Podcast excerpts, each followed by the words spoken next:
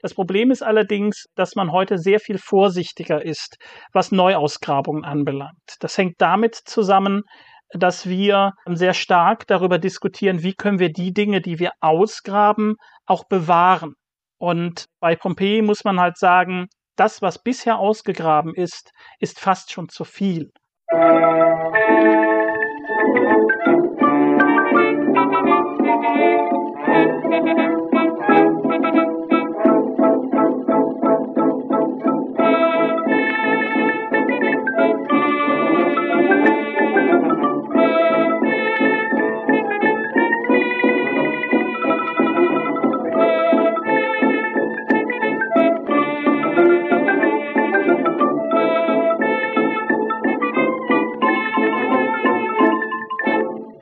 Diese Episode von Geschichte Europas ist eine Auftragsproduktion des Staatlichen Museums für Archäologie in Chemnitz.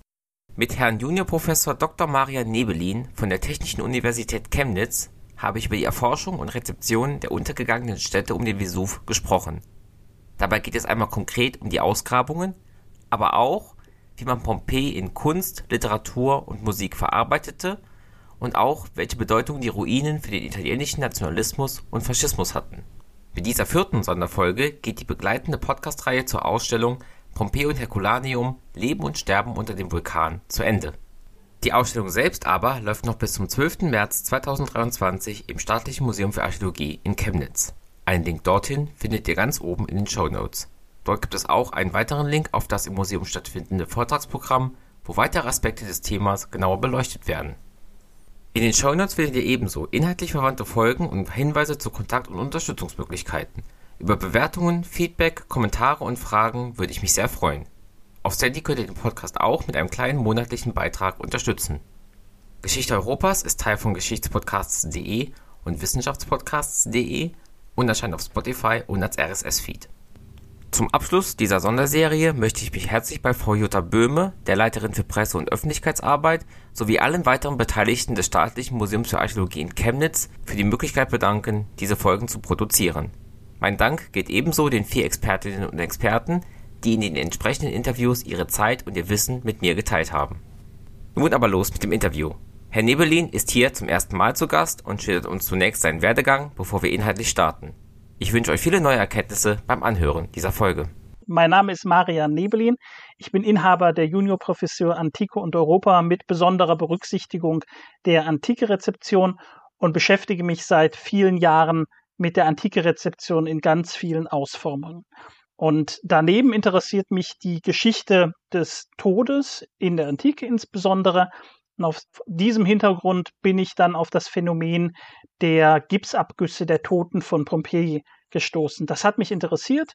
In den letzten Jahren habe ich mich damit bei verschiedenen Gelegenheiten immer wieder intensiver auseinandergesetzt.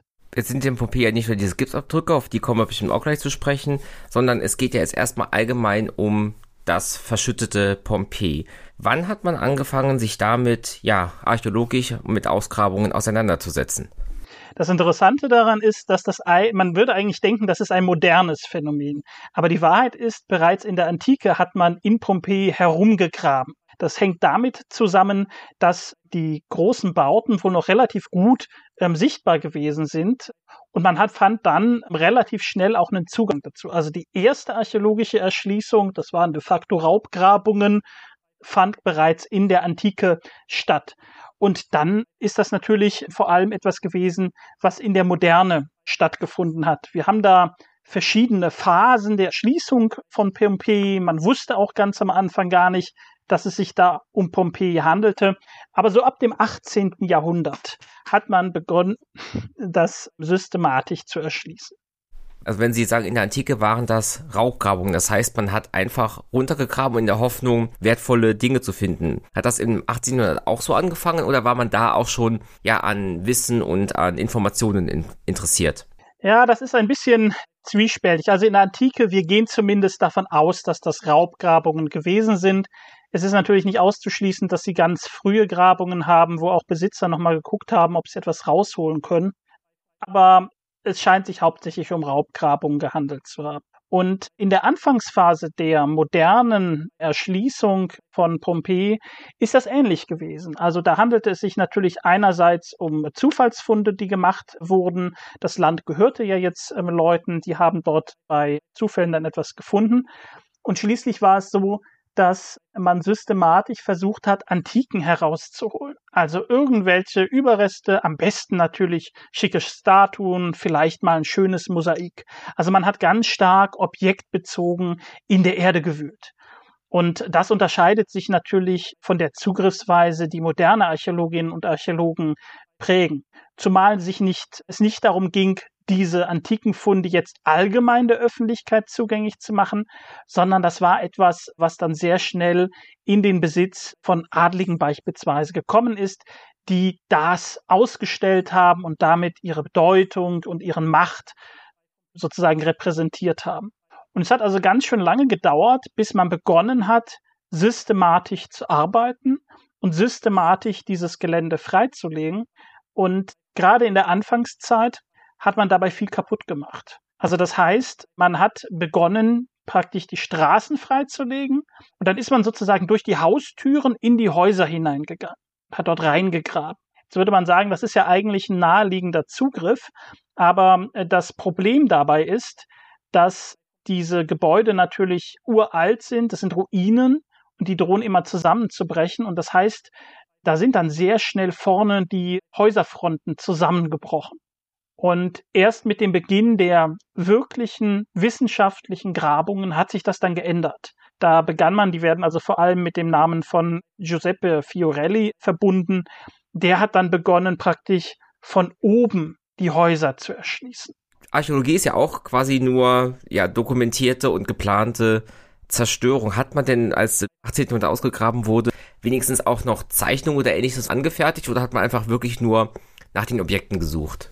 Also in der Tat ist es so gewesen, dass man zum Teil sogar systematisch Mosaiken, die man nicht wegschaffen konnte, zerstört hat. Also das ist ein, ein großes Problem. Aber es beginnt relativ früh eine Dokumentation gerade diese der Mosaiken und der Malereien. Und das ist für uns besonders wichtig, ähm, weil wir viele davon natürlich verloren haben und weil wir auch beständig ähm, gerade die Wandmalereien verlieren. Das ist also ein laufender Prozess Woran liegt das? Das hängt mit dem Lichteinfall einfach zusammen. Also die blassen aus, die verschwinden und da ist es wichtig, dass es da auch erste Erfassungen gab.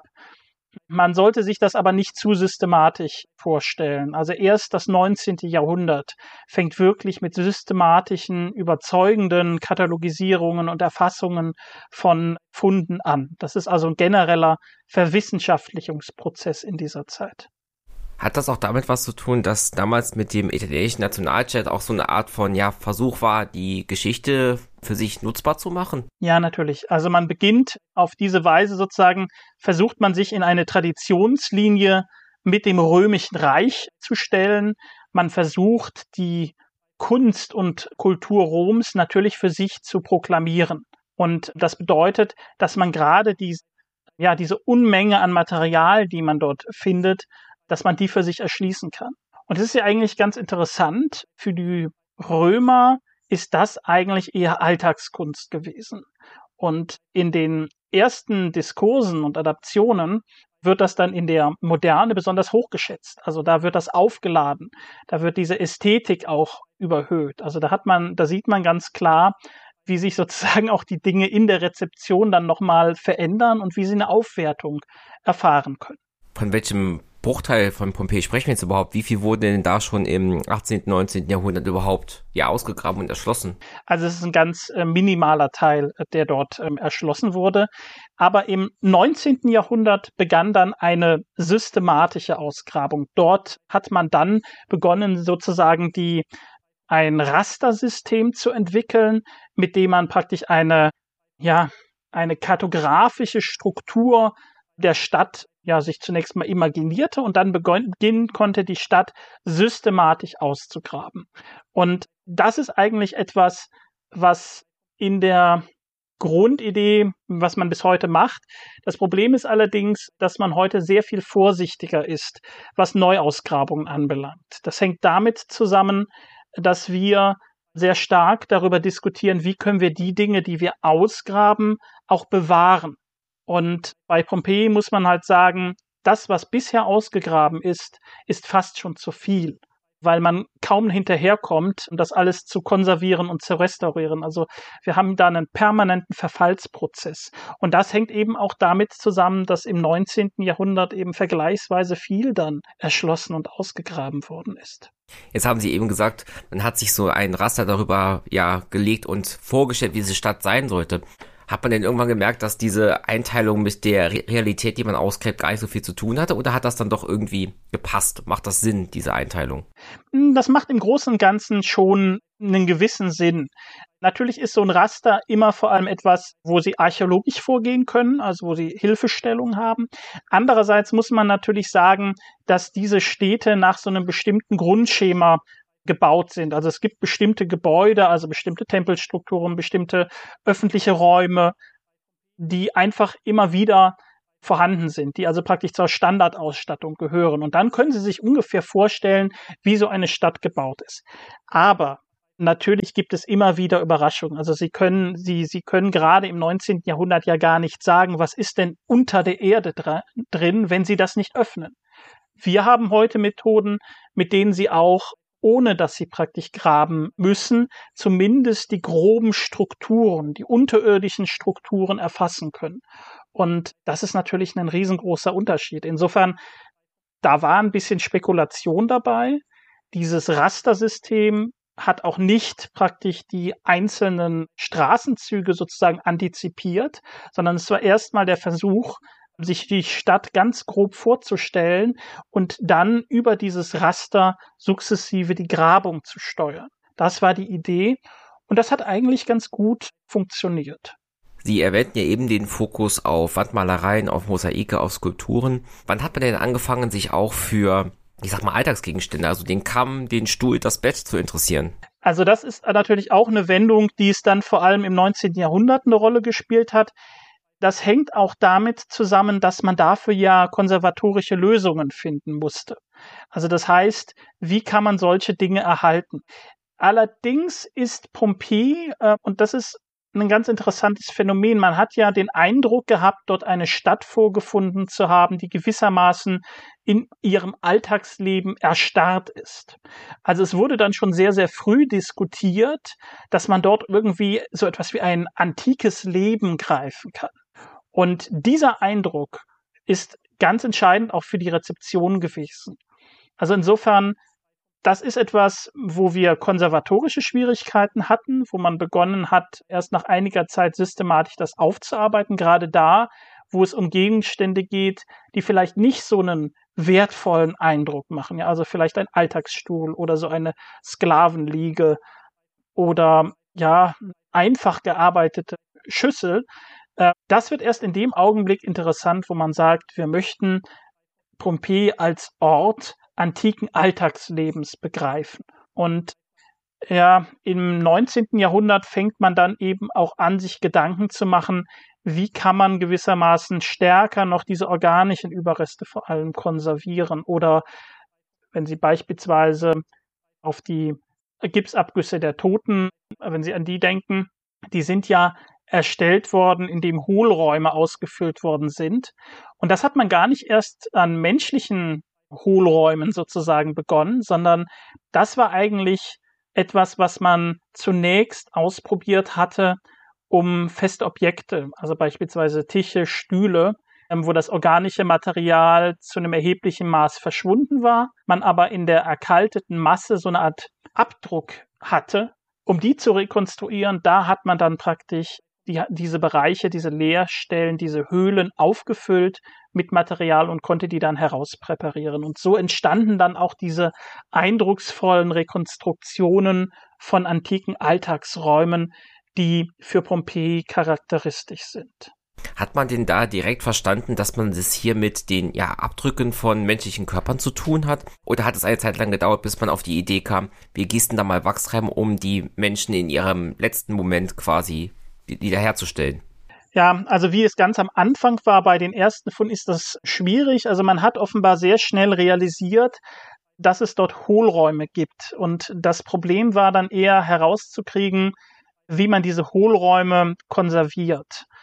Sie müssen sich vorstellen, wenn man die Hohlräume anbohrt sozusagen, dann besteht halt immer die Gefahr, dass die zusammenbrechen. Und dann ist natürlich das Wesentliche verloren. Und man sieht halt sehr schön in der Entwicklung dieser Plastercasts, dieser Gipsabgüsse, äh, dass man erst Teilabdrücke anfertigen konnte. Also das hat eine Zeit lang gedauert, bis man ein Verfahren gefunden hat, mit dem man wirklich überzeugend und umfassend diese menschlichen Umrisse erhalten konnte.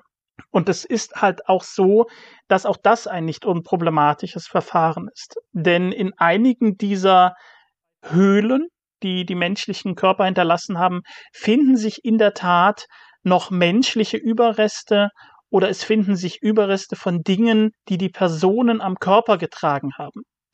Und das ist etwas, was dann zum Teil durch Gips umschlossen wurde, zum Teil aber trotzdem, weil das natürlich sich dann entsprechend abgelagert hat, so ein bisschen herausragte. Und die moderne, modernere Versuche ähm, arbeiten dann mit durchsichtigen Harzformen, um auf diese Weise praktisch den Inhalt komplett sichtbar zu machen. Jetzt ist ja diese Ausgrabung nicht von der Außenwelt abgeschlossen, sondern man hat regional und hm. vielleicht auch international da irgendwann die Aufmerksamkeit bekommen. Wann beginnt es denn, dass Leute auch nach Pompeji kommen, um es sich anzuschauen, was da gewesen war? Ja, das beginnt relativ früh schon. Im 18. Jahrhundert beginnt das. Ähm, es ist sogar so, dass im Rahmen dieser großen Adelsreisen das ein, ähm, ja, durchaus zum guten Ton gehört, sich da mal hinzubegeben.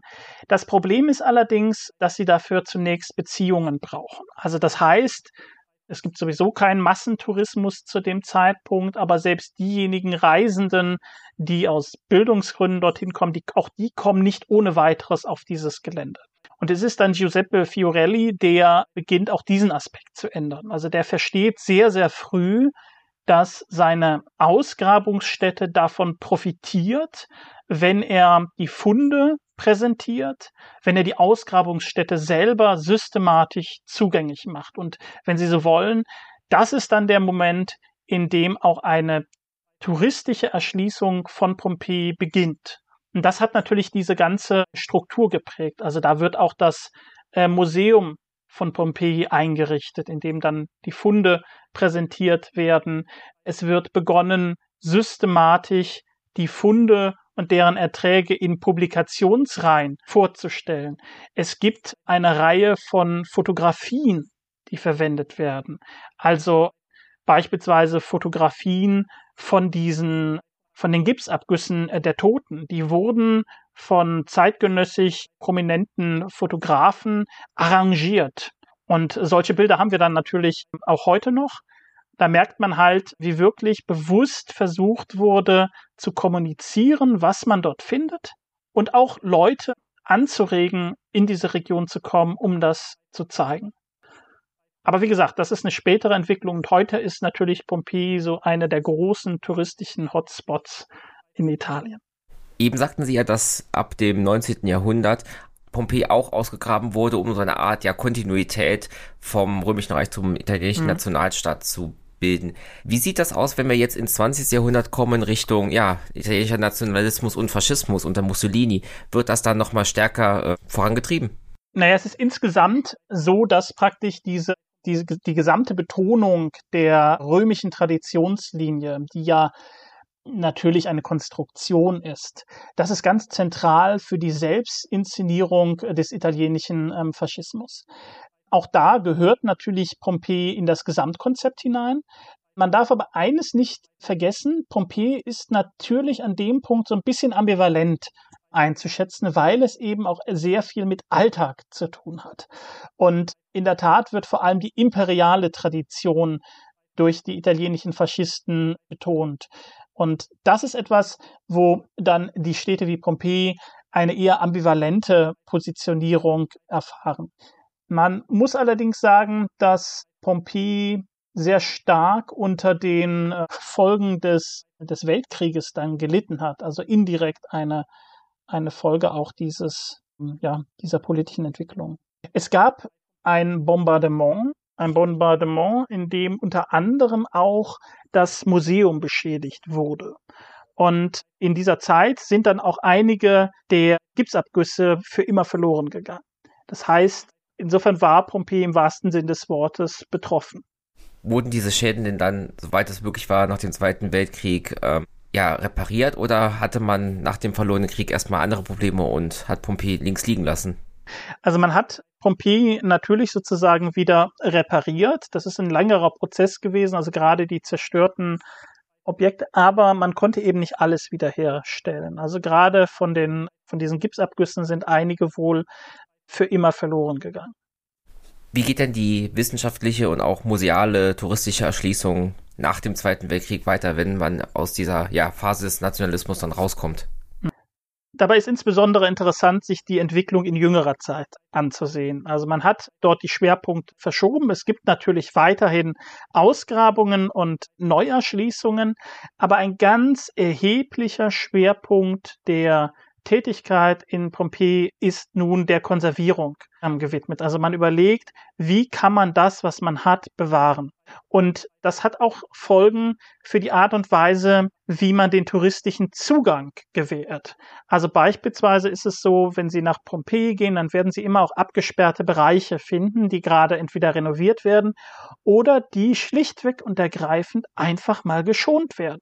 Und das ist ein ganz entscheidender, eine ganz entscheidende Schwerpunktverschiebung. Es geht nicht mehr darum, möglichst alles nach, an, an die Oberfläche zu holen, sichtbar zu machen, sondern hm, wenn man sichtbar macht, dann überlegt man sich auch, wie kann man das längerfristig erhalten. Und das ist eine grundsätzliche Änderung in der Art und Weise, wie diese eindrucksvollen Ruinenstätten erschlossen werden.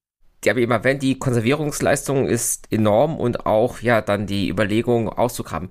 Wie entscheidet man sich, nach welchen Kriterien überlegt man denn dann dennoch eine Grabung zu machen? Also woher weiß man, dass es sich wahrscheinlich lohnen würde, hier und dort weiter zu graben?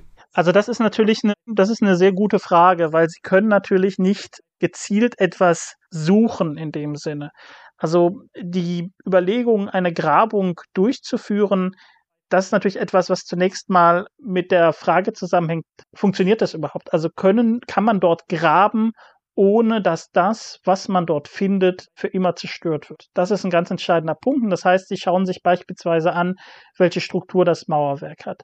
Und dann versuchen sie natürlich zu überlegen, was könnte dort sein. Also es gibt natürlich bestimmte Gebäude, die besonders herausragen, also etwa größere Gebäude, wo sie den Eindruck haben, was weiß ich, da könnte ein Bad drin sein. Oder sie schauen sich an und sie wissen aus einem anderen, aus einer anderen Teilgrabung, das ist ein Areal, wo wir viele Geschäfte haben. Das ist eine größere Straße. Da haben wir schon eine bestimmte Form von Gebäude gefunden. Also steht zu erwarten, dass man an anderen Bereichen was Ähnliches finden wird. Also das sind letzten Endes Projektionen. Das hat sehr viel mit Erfahrung zu tun und natürlich ähm, sehr viel eben auch mit dem, was man durch ja Erduntersuchungen praktisch finden kann. Also das heißt durch Scans, mit denen man versucht zu erfassen, was ist dort unterirdisch eigentlich an Strukturen vorhanden. Waren Sie eigentlich selber mal in Pompeji und haben sich das vor Ort angeschaut? Ja, das, ich bin selber dort gewesen im Herculaneum und Pompeji vor ein paar Jahren. Also ich finde halt sehr eindrucksvoll die, wie soll man sagen, relative Modernität dieser Gebäudestrukturen. Gerade wenn sie aus Neapel kommen, Neapel also eine Stadt, die auch in vielen Bereichen sehr stark noch durch Bauten des 18. und des 19. Jahrhunderts geprägt ist. Und dann kommen sie nach Pompeji und sie merken, dass die Baustrukturen durchaus an vielen Punkten einer, ja, eingestandenermaßen jetzt nicht systematischen Betrachtung nach, aber doch meiner Wahrnehmung nach sehr ähnlich dem sind, was man so im 18. Jahrhundert hat. Also das heißt, diese relative Modernität der Baustrukturen und der Substanz. Und das ist schon interessant, weil es eben zeigt, welche Form von technologischer Qualität in Anführungszeichen die Antike in diesem Bereich schon aufgewiesen ähm, hat. Das ist außerordentlich. Dann die relative Organisiertheit, aber auch äh, gewisse, ja, anarchische und überraschende Momente, also Baustrukturen, die dann eben einfach zeigen, dass dort Menschen gelebt haben, die mal ihre Gebäude vergrößert haben, die ihre Gebäude verkleinert haben. Natürlich auch die Innenräume, die ja doch sich äh, mit ihrer ja, zentri mit ihrer Ausrichtung so auf öffentliche Plätze gewissermaßen, mit ihren anderen Erfordernissen an den Einfall von Licht, ähm, die dann doch auch zeigen, dass bei aller Nähe ähm, es sich dabei um eine Kultur handelt, die ja doch sehr stark auch von diesen Aspekten Tageslicht, Nacht und so weiter abhängig gewesen ist. Und das ist schon sehr, sehr eindrucksvoll und sehr interessant gewesen. Wenn man sich Pompeji auf einem Satellitenbild anschaut, fällt einmal auf, dass drumherum ist Neapel und seine Vororte schließen diese Stadt ein und die Autobahn geht quasi direkt an Pompeji vorbei. Inwiefern beeinflusst die Nähe dieser Großstadt die Ausgrabungen, die Konservierung und generell das Erforschen von Pompeji? Also es setzt natürlich ganz klare Grenzen. Also sie können praktisch das Umland von Pompeji nicht wirklich erschließen. Also sie können jetzt nicht sich unter der Autobahn durchfühlen oder, oder ähnliches. Also das heißt, es gibt einfach Grenzen dessen, was sie dort erarbeiten können. Dann ist es natürlich so, dass die Großstadt selber immer auch ein, ein sozusagen die Tourist, ein Transporthub für Touristen ist. Also das heißt, darüber kommen dann Touristen natürlich sehr gut ähm, in diese Ruinenstädte. Das ist natürlich grundsätzlich erst auch mal gewünscht, aber es ist dennoch natürlich eine große Belastung einfach für die antike äh, Bausubstanz, wenn dort immer so viele Menschen äh, durchlaufen. Das darf man, glaube ich, an der Stelle auch nicht verschweigen. Und dann kommt natürlich hinzu, dass die Großstadt äh, auch eine bestimmte Form von Umweltbeschädigungen natürlich produziert, Umweltproblemen hervorruft, die gerade die antike Bausubstanz natürlich in besonderem Maße auch nochmal angreifen. Das hat sich sicherlich in den letzten Jahrzehnten auch nochmal ähm, verbessert oder verändert, aber das war lange Zeit ein ganz erhebliches Problem und die damit verbundenen Schwierigkeiten sind weder verschwunden, noch sind sie in ihren Konsequenzen aufgearbeitet nachdem wir uns jetzt lange mit Pompeii und seiner Rezeption vor Ort befasst haben, würde ich mal vorschlagen, dass wir jetzt mal schauen, wie Pompeii denn außerhalb in Kunst, Kultur und Medien aufgenommen wurde. Wann fing man an, Kunstwerke über Pompeii zu erstellen? Also das beginnt relativ früh, also sehr früh ähm, hat man sich auseinandergesetzt mit der, mit der Bildsprache von Pompeii. Also es sind vor allem die Mosaiken, die auf Interesse gestoßen sind und diese, diese, diese Wandmalereien. Also das hat ein, ein gewisses Interesse gefunden. Es gibt eine Rezeption einzelner Fundobjekte, Statuen, die wahrgenommen worden sind. Aber wirklich in die Breite gegangen ist diese Rezeption natürlich erst im 19. Jahrhundert. Und das ist vor allem deshalb so, weil sie nicht nur diese systematischeren Ausgrabungen haben und die systematischere Fundpräsentation und Erschließung, die ja dann auch von anderen rezipiert worden werden konnte, sondern sie haben auch Künstlerinnen und Künstler, Schriftstellerinnen und Schriftsteller, die nach Pompeji reisen und sich das vor Ort ansehen und die dann ihre Eindrücke mitnehmen. Und dadurch entsteht dann halt sozusagen ein, ein wirklicher Schub in der Auseinandersetzung mit dieser antiken Stätte. Eines der prägnanten Beispiele ist ja da das Gemälde Der letzte Tag von Popé von Briolov. Das finde ich vor allem deswegen beeindruckend ist, weil das Ganze viereinhalb mal sechseinhalb Meter groß ist. Wie kam er darauf, so ein riesiges, gigantisches Gemälde zu zeichnen? Er gehört in eine Traditionslinie der, der Historienmalerei hinein. Also das heißt, man hat versucht, damit raumfüllend, sehr detailliert einen Eindruck von antiken Konstellationen zu bieten. Das ist sozusagen etwas, was zeitgenössisch gewünscht wurde, was wo zeitgenössisch auch die Präsentationsräume vorhanden gewesen sind. Und damit hat man dann einfach diesen, diesen, diesen Markt dafür gehabt, für diese Art von, von Kunst. Äh, und es gibt eine sehr intensive Rezeption von antiken Städten in der Kunst. Das können einmal Gemälde und Strukturen sein, die praktisch ähm, antike Gebäude in der Antike zeigen, also so wie man sich das vorgestellt hat, die also antike Konstellationen zeigen, eine bestimmte Situation, eben hier sozusagen die letzten Tage. Ähm, auf der anderen Seite äh, gibt es aber auch Auseinandersetzungen, in denen es darum geht, dann Ruinen zu zeigen. Also so die, die antiken Städten darzustellen, wie sie sich heute präsentieren. Das wird dann gerne nochmal romantisch ausgeschmückt und man, ähm, man erhöht den Anteil an sozusagen Anschattenwurf, man verändert die Bepflanzung und macht das Ganze ein bisschen melancholisch. Das sind zwei Grundtendenzen, die es in dieser Art von Kunst gegeben hat. Jetzt ist dieses Bild ja natürlich keine dokumentarische Darstellung. Breulow war ja nicht dabei gewesen. Mhm. Wie kommt es denn dazu, dass er sich eben trotzdem dieses Motiv aussucht und es halt so darstellt, wie er es macht? Man sieht auf dem Bild Leute, die ja ihre, ihr Hab und Gut noch versuchen wegzutragen, mhm. einstürzende Ruinen, sieht einstürzende Gebäude und auch wie es für diese Historienmalerei auch üblich ist, auch ziemlich viel nackte Haut. Ganz genau das Interessante ist ja, dass man offenbar in der Historienmalerei ähm, sich gerade eine gewisse Freizügigkeit ähm, zu erlauben konnte oder glaubte, das erlauben zu können, weil man eben diesen Filter der, der Jahre dazwischen hat. Aber wie kommt er nun auf diese Details? Das sind natürlich Projektionen. Also das heißt, man überlegt sich, was ist dort passiert? Wie stellt sich das dar? Wir haben natürlich einen Bericht von dem Vulkanausbruch 79. Aber diese Details, die in der Historienmalerei dann präsentiert werden, die sind natürlich nicht, hm, nicht irgendwie historisch fundiert. Hm, interessant ist, dass man durch den hohen Grad an Alltagsfunden und vor allem durch die Gipsabgüsse der Toten dass man dort begonnen hat, um diese Leichen herum, die immer in bestimmten Haltungen gefunden wurden, die in bestimmten Konstellationen gefunden worden sind, dass man begonnen hat, darum Geschichten zu spinnen.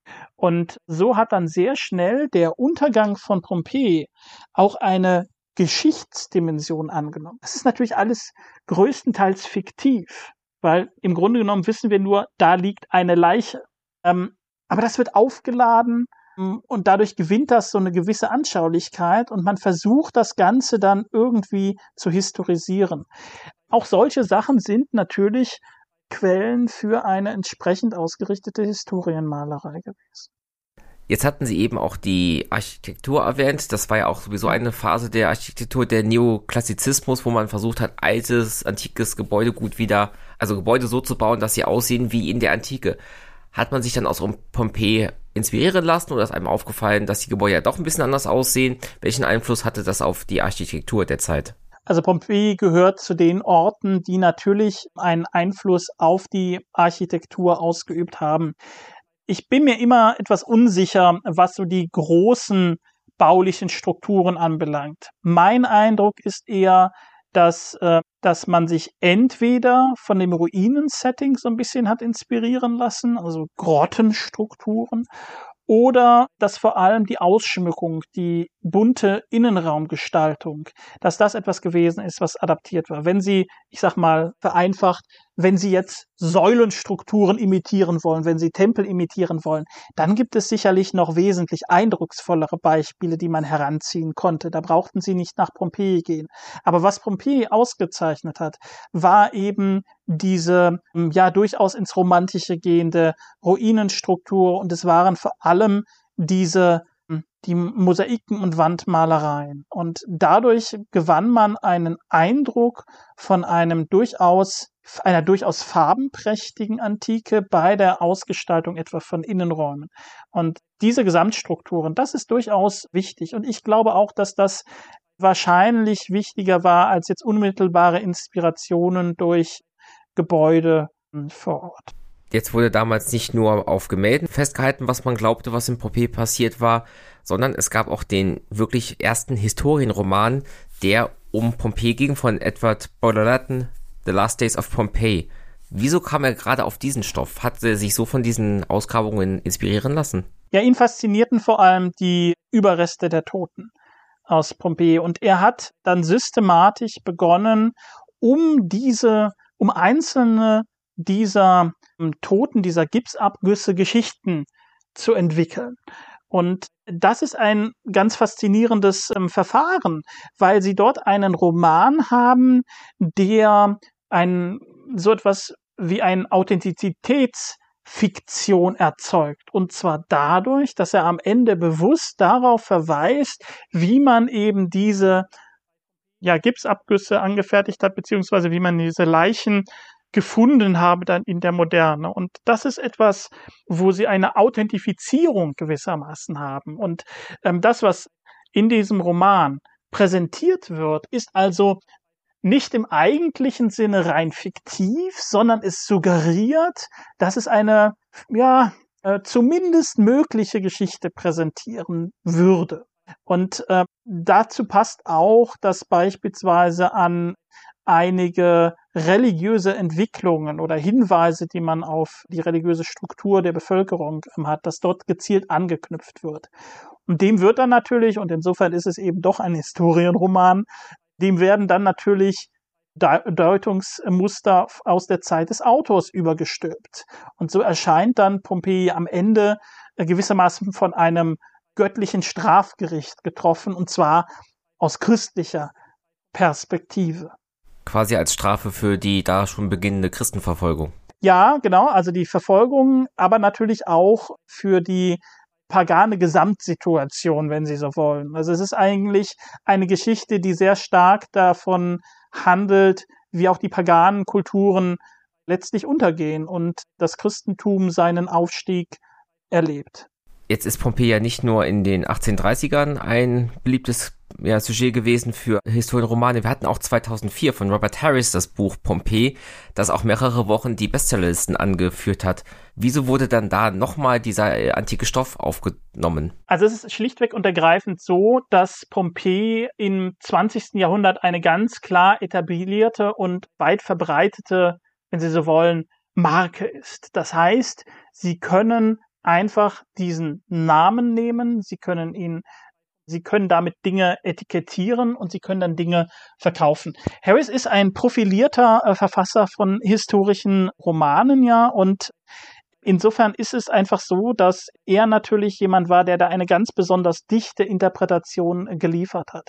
Mein Eindruck ist, dass diese gesamte Szenerie von Pompeji sich anbietet für literarische Verarbeitung. Und das merkt man auch immer wieder. Also es gibt beispielsweise auch von Walter Benjamin einen Radiovortrag über Pompeji, in dem Benjamin ähm, letztlich auch genau das macht, was vor ihm schon Balvalitten gemacht hat, nämlich darüber zu spekulieren, was eigentlich diese Toten angetrieben hat.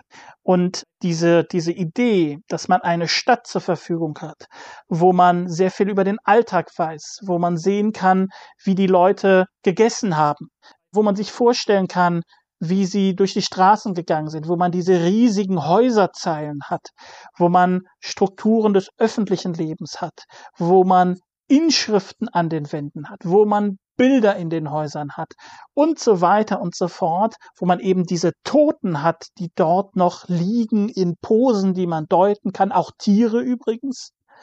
Das ist natürlich etwas, was inspirierend ist für Schriftstellerinnen und Schriftsteller und insofern wurde immer wieder darauf ähm, zurückgegriffen. Übrigens, Jean-Paul Sartre und Simone de Beauvoir, die ebenfalls Pompeji besucht haben, die zeigten sich ebenfalls von diesen Gipsabgüssen besonders ergriffen. Aber, und das war für Sartre dann äh, offenbar ein besonders wichtiger Punkt, sie waren gar nicht mal so, sie unterschieden die nochmal. Ähm, nämlich zwischen den Gipsabgüssen, die nur aus Gips waren, und denen, wo dann noch so Knochen herausragten. Und das sei dann besonders authentisch gewesen. Also die Ruinenstätte selber bot eine Form der Begegnung mit der Antike, die für Schriftstellerinnen und Schriftsteller aufgrund ihres Detailreichtums und ihrer vermeintlichen Authentizität unglaublich inspirierend ist. Und es wird sicherlich noch sehr, sehr viele Adaptionen dieses Themas geben. Sie sagten ja eben, dass, dass diese ganzen Fiktionen viel davon leben, dass man sich eben an diesem reellen Stoff so aufhängen kann. Mhm. Und das muss ja gerade auch besonders für Foto und Film gelten, die ja quasi Authentizität noch besser ja simulieren können, weil es man sieht ja das Bild, das ist ja da quasi da mhm. gemacht worden. Wie wird Pompeji in Film und Fernsehen und Bild dargestellt?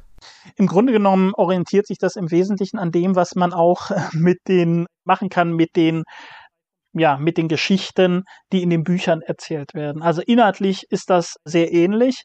Man muss aber dazu sagen, dass die filmische Auseinandersetzung natürlich noch ganz andere Potenziale bietet, ne, weil sie Pompeii dann auf zwei Ebenen bespielen können. Sie können zum einen praktisch Pompeji nachbauen, das antike Pompeji. Also sie, sie rekonstruieren es gewissermaßen. Das ist ja gerade mit Digitaltechnologien jetzt auch überschaubar, mit überschaubaren Aufwand äh, möglich. Das ist immer so die eine Seite, dass sie dann einfach einen Ort haben und dass sie einen Ort haben, wo natürlich sozusagen der große Endpunkt kommt, nämlich der Vulkanausbruch, der die Stadt dann zerstört. Das ist erzählerisch natürlich etwas, was sie großartig verarbeiten ähm, können.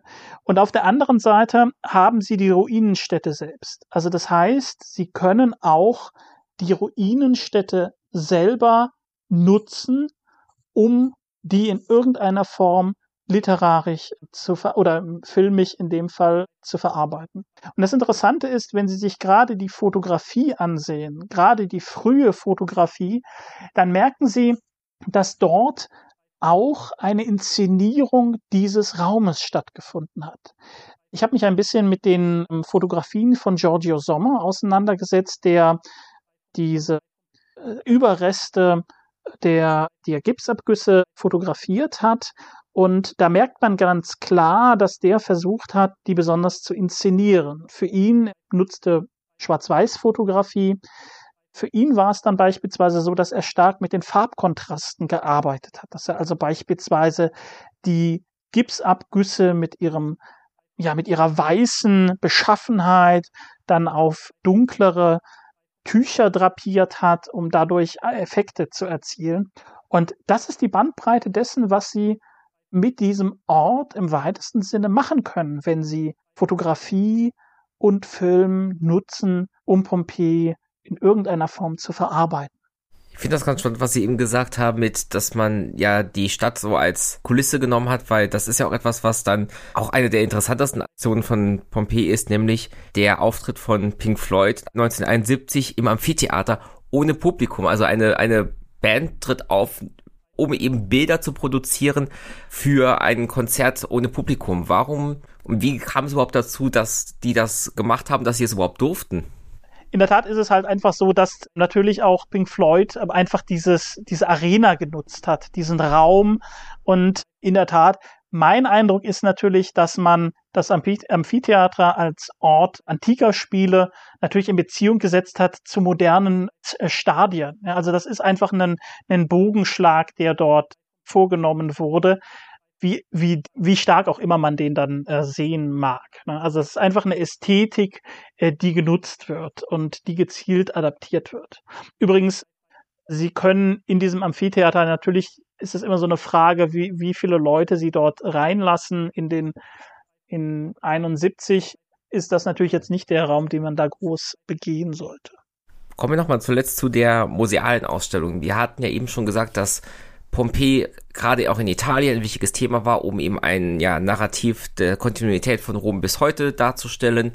Mit welchen ja, Blickwinkeln schaut man in anderen Ländern, in anderen Ausstellungen auf Pompeji? Das ist sicherlich einer der interessantesten interessantesten Punkte. Man hat natürlich mittlerweile in Pompeji auch eine veränderte museale Struktur. Es ist aber ganz klar, dass dennoch so der, der lokale Aspekt eine wichtige Rolle spielt. Also sie versuchen dort die Funde zu präsentieren. Ähm, es ist so, dass ein Teil der Funde auch in Neapel deponiert ist und präsentiert wird. Also das gilt vor allem für sehr viele der Mosaike. Also die, das, was man in Pompeji gefunden hat, diese Sammlung in Anführungszeichen, die ist schon zerteilt.